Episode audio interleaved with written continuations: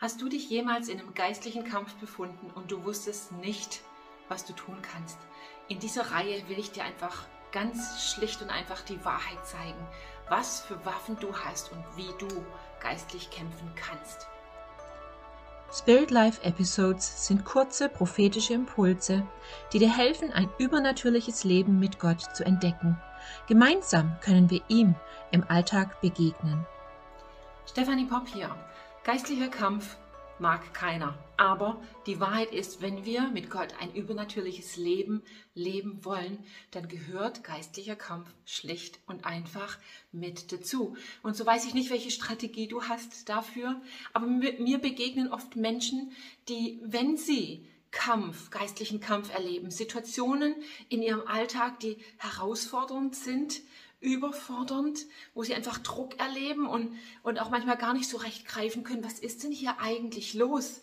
Sind sie total überfordert und es fehlt ihnen ein Stück weit einfach dieses, was kann ich denn tun? Und Fakt ist, Gott hat dir Dinge gegeben, die du tun kannst. Und es ist so wichtig, dass wir ein festes Fundament bekommen, auch was, was geistlicher Kampf angeht.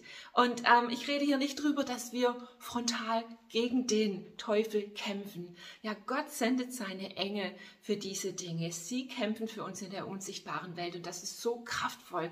Und trotzdem gibt es in diesem ganzen Thema geistlicher Kampf etwas, was unser Part ist. Wir dürfen nicht nur einfach nichts tun und denken, na Gott erledigt das schon. So ist es einfach nicht, sondern es geht immer Hand in Hand. Und ähm, grundsätzlich will ich einfach sagen, habe ich für mich über viele Jahre ähm, folgende Position gefunden, die wirklich funktioniert. Im Allgemeinen ähm, versuche ich dem Feind keine Aufmerksamkeit zu geben.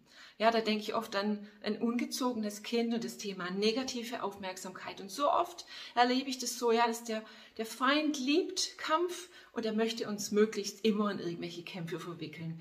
Und da ist eine, ein guter Ratschlag zuallererst mal zu sagen, ich richte meine Augen auf Jesus und nicht auf den Feind.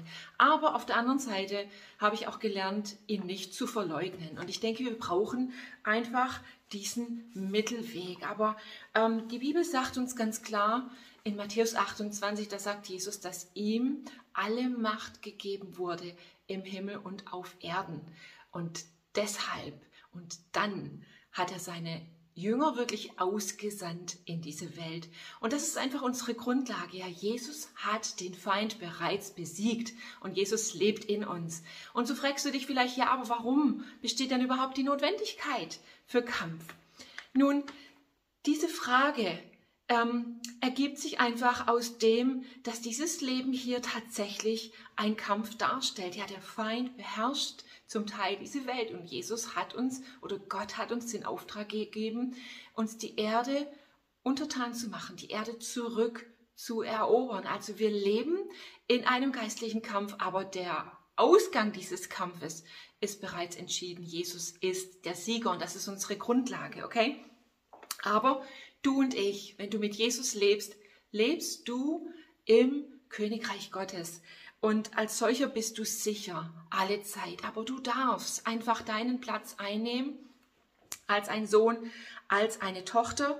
Und wir leben oft in einem Kampf und wir müssen lernen, unseren Part da einfach zu übernehmen. Okay? So die erste Waffe äh, im geistlichen Kampf in einem übernatürlichen Leben ist der Name Jesus. Ja, der Name Jesus. Und in Philipper 2 ähm, und da möchte ich diesen Vers vorstellen, heißt es, deshalb hat Gott ihn in den Himmel gehoben und ihm einen Namen gegeben, der höher ist als alle Namen. Der Name Jesus ist höher als alle Namen. Vor diesem Namen sollen sich die Knie aller beugen, die im Himmel, auf der Erde und unter der Erde sind. Es gibt keinen Namen, der höher ist als alle Namen. Und wenn du den Namen Jesus verwendest, das, was der Feind dann hört, ist nicht nur einen Namen, sondern das, das, was dann buchstäblich wie in einem Kurzfilm als Kopfkino bei ihm abläuft, ist dieses Schreckensszenario, dass Jesus als Sohn Gottes auf die Erde kam, dass er gelebt hat, dass er am Kreuz gestorben ist und den Feind besiegt hat und dass er auferstanden ist, triumphieren. All das steht dem Teufel und all seinen Machenschaften vor Augen, wenn du den Namen Jesus ausrufst und wenn du ihn benutzt als Waffe in dem Kampf, in dem du drin steckst. Und vielleicht ist dir das einfach schon mal so gegangen, dass du zwischendurch dir nicht anders zu helfen wusstest, als den Namen Jesus aufzurufen. Und du hast erlebt, dass Dinge sich verändern. Ich erinnere mich an eine Zeit, wo ich Albträume hatte. Dieses einfach, einfach Träume zu haben, wo du entweder auf der Flucht bist und nicht vom Fleck kommst oder ähm, verfolgt wirst, was auch immer. Und dann dieses entweder im Traum gefangen sein oder auch dieses Hochschrecken, Aufschrecken, Aufwachen und umgeben zu sein, buchstäblich wirklich von, nicht nur von Dunkelheit, sondern von Finsternis. Ja, solche Träume hatte ich für eine Zeit und, und einfach dann den Namen Jesus zu nehmen und auszurufen. Und das sind Momente, wo du ja, ich sag mal, gar nicht klar denken kannst, wo du Herzklopfen hast bis zum Umfallen und einfach nur denkst, oh Gott.